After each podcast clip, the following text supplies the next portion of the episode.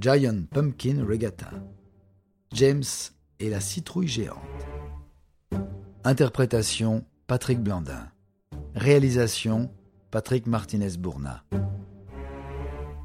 Un programme Studio Minuit.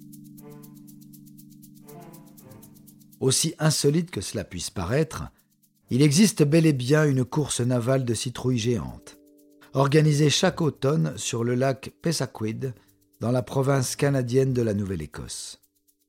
Fondée en 1999, la course est devenue un événement populaire de la région.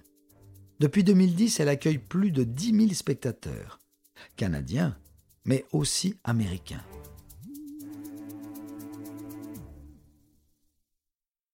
En effet, les États-Unis sont toujours friands de gigantisme. Ainsi, depuis 2004, dans la petite ville de Tualatin, au sud de Portland, dans l'État d'Oregon, on peut assister à la version américaine de la régate en citrouille. Suite au succès de ces courses, un système de candidature a été mis en place afin de conserver un nombre restreint de participants. Mais pas d'inquiétude, si la vôtre n'a pas été acceptée, la régate s'intègre à un événement plus large. Une fête de la citrouille proposant diverses activités, dont des concours de mangeurs de tartes à la citrouille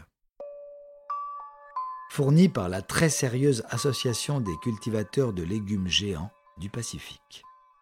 Les citrouilles géantes, utilisées comme embarcation, pèsent entre 400 et 600 kilos. Il faut donc les évider et les transporter jusqu'au lac afin d'en faire, selon la dénomination, de parfaites embarcations légumières personnelles.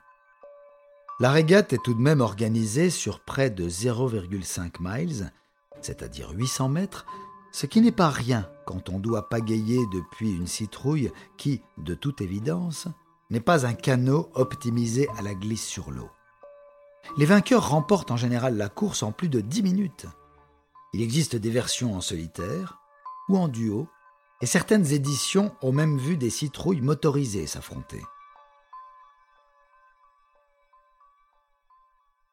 Mais on l'a évoqué, ces courses sont les points d'orgue d'une journée festive complète.